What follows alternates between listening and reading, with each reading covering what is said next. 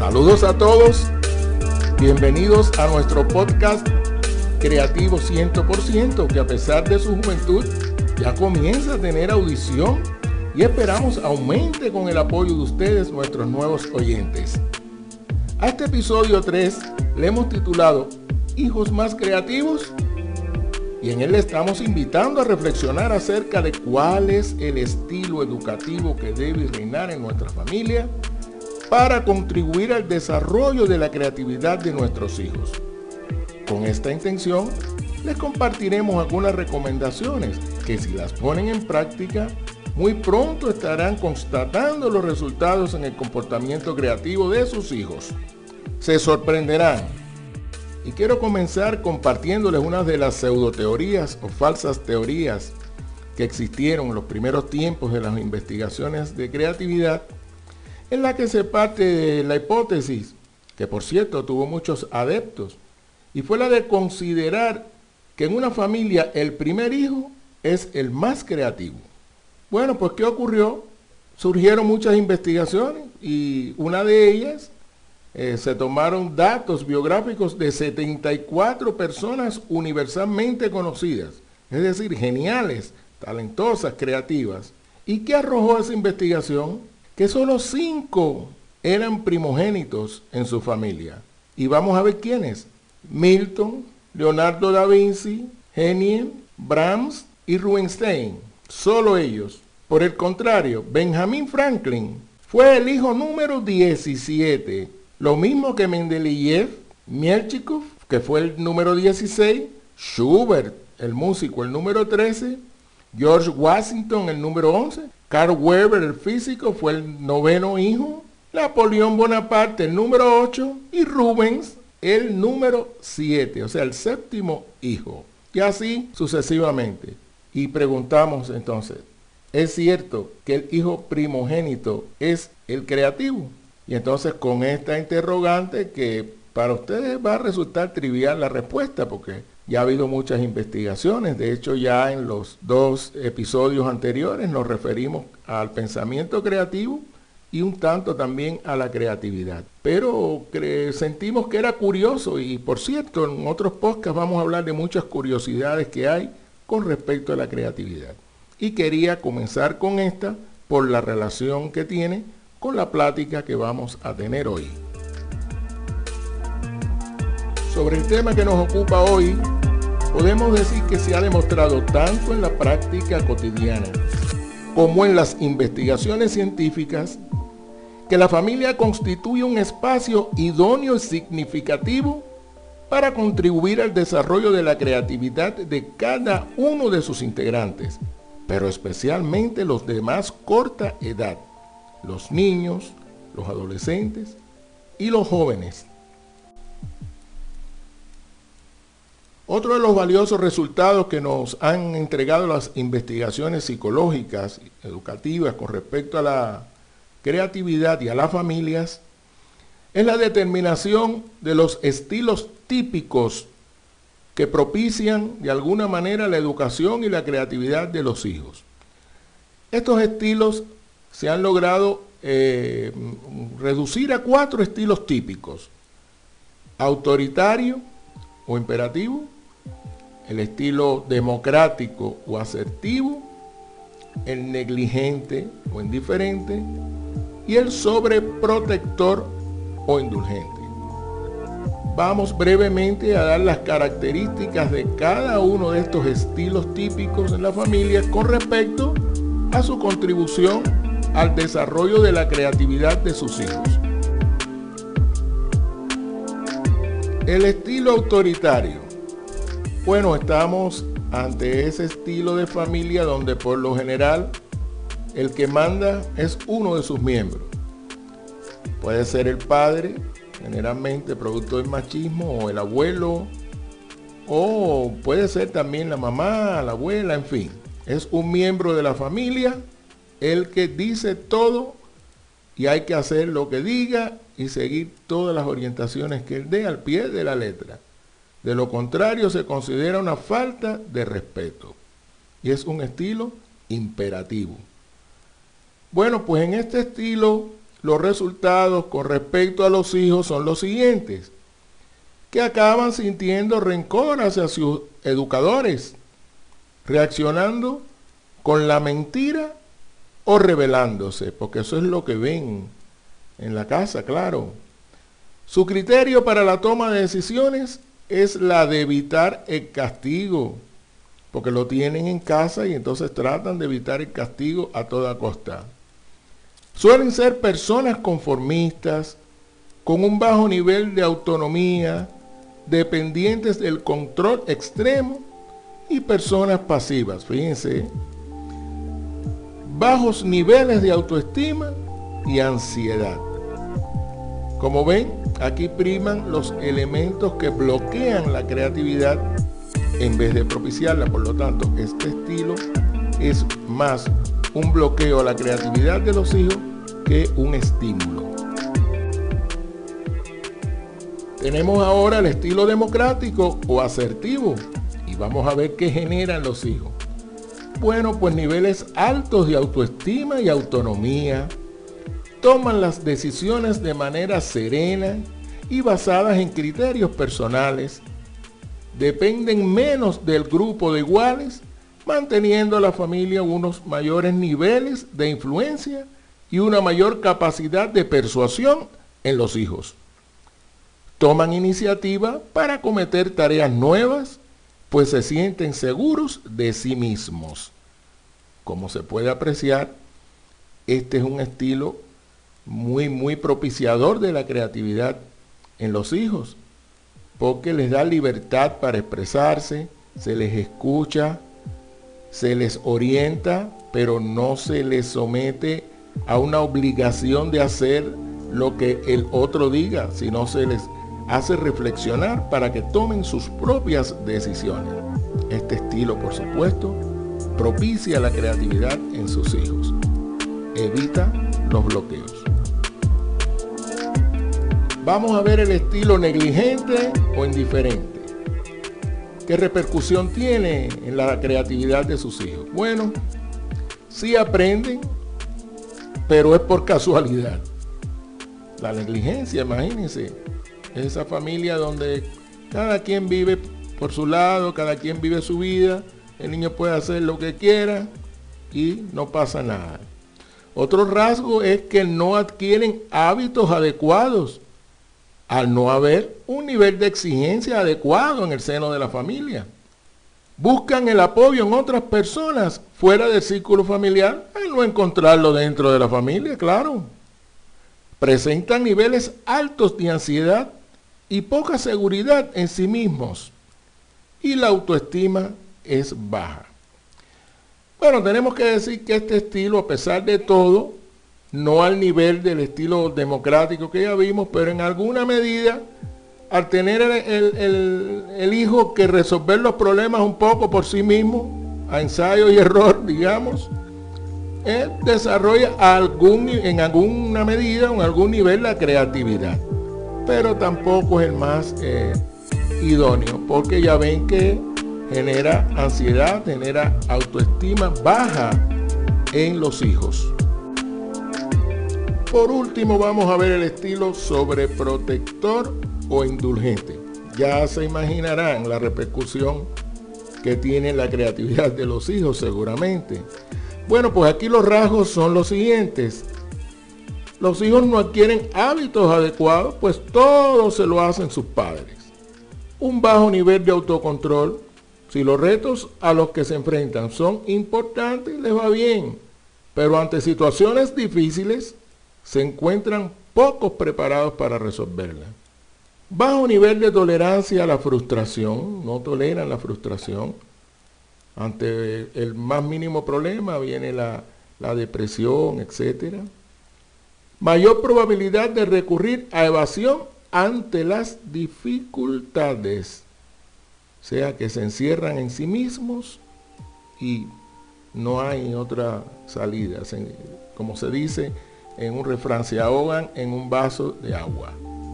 No tienen independencia, no tienen capacidad de emprender, de, buscar la solución por sí mismos. Este es el estilo sobreprotector. debo aclarar que estos estilos, como su nombre lo indica, son estilos típicos que no se dan puros, puros así en las familias, sino que predomina alguno de ellos. A veces hay dos predominantes ahí que se están dando la mano con rasgos de uno y de otro. Pero sí, mm, conocemos seguramente, estoy seguro que ustedes conocen familias que son autoritarias eh, por naturaleza, otras negligentes y otras, bueno, pues sobreprotectoras que la sobreprotección ya saben todos los daños que le hace a los hijos. Y entonces, pues, miremos hacia nuestra familia y busquemos ahí una caracterización para ayudarnos a nosotros mismos a qué hacer para contribuir cada vez más al desarrollo de la creatividad de nuestros hijos a través de la modificación del estilo que reina en nuestra familia.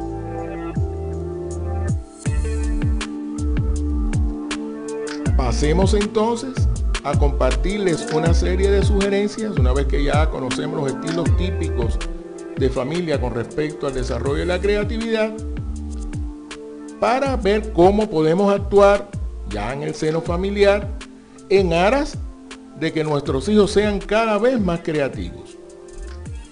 Y aquí está la primera recomendación.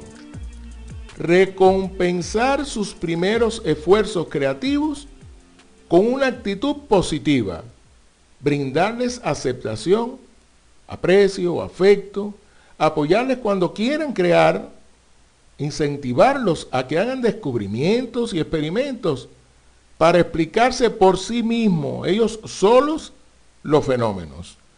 Esto es muy importante. A veces en la casa eh, estamos apurados o por ejemplo en una familia sobreprotectora no dejan que los niños eh, toquen determinadas herramientas, determinados utensilios y, bueno, pues están haciendo todo lo contrario a esta recomendación que estamos haciendo, que es muy importante. Antes de darle la segunda recomendación, quiero recordar que esto va dirigido a la atención de los miembros menores de la familia, no solo niños pequeños, sí niños, pero también adolescentes y jóvenes. Luego adaptemos estas recomendaciones a las características de cada uno de esos grupos etarios, ¿ok? La segunda recomendación plantea que a los hijos se les debe animar para que se planteen problemas, que ellos mismos descubran, experimenten e inventen. O sea, vayan a la búsqueda de la solución de esos problemas por sí mismos ayudarles a resolverlo, claro, pero ojo, que muchas veces los padres ante los problemas de los hijos van directo a darle la respuesta sin ponerlos a pensar. Antes de darle la respuesta, hagámosle preguntas, preguntas que, que lo obliguen a pensar si lo que están ellos meditando o previendo puede ser cierto o no, que le inciten hacer búsquedas, ya sea literaria, con otras personas o ir a internet a buscar más información, pero no ir directamente a darle la respuesta. Esto ocurre muchas veces y a veces los padres, cuando llega el niño o el adolescente, el joven de la universidad o el niño de la escuela, con una tarea, ahí vamos rápido, nos sentamos y nosotros mismos le hacemos la tarea.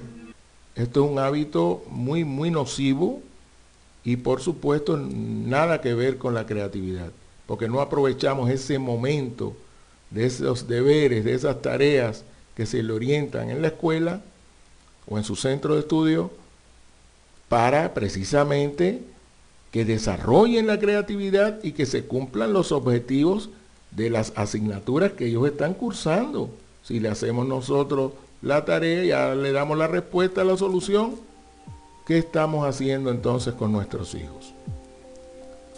La tercera recomendación es también muy importante y plantea proporcionarles a los hijos contactos con otros niños, adolescentes o jóvenes en dependencia de su edad.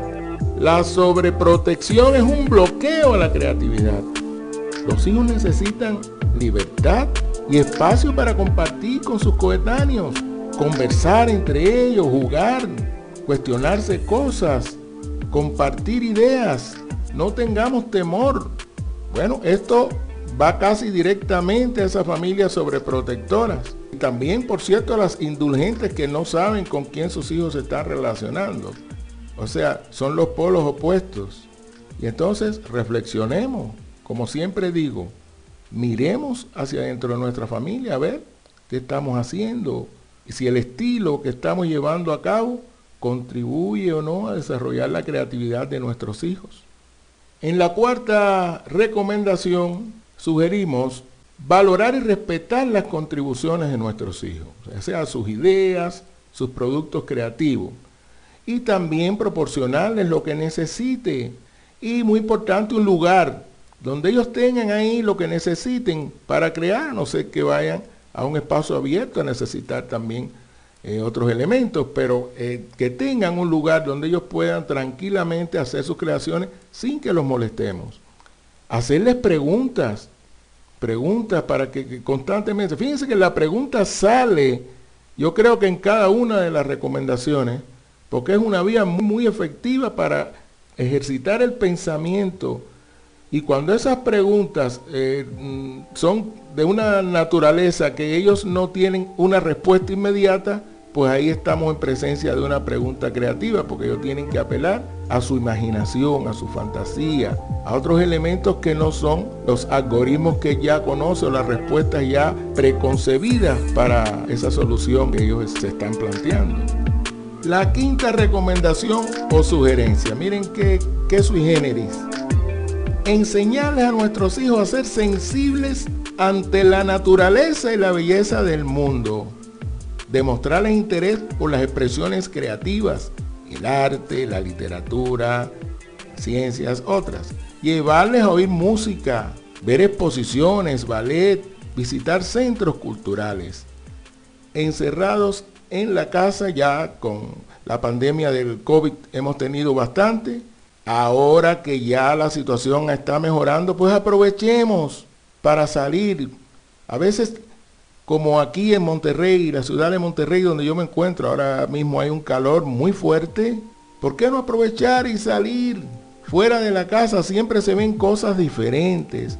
Claro, si nosotros como padres somos insensibles a esas bellezas que nos proporciona la naturaleza de las flores, de las aves, etcétera, pues poco podemos hacer para que nuestros hijos desarrollen esa sensibilidad. Bueno, aquí la sexta sugerencia, miren qué actividad viene ahora que es tan importante para la creatividad.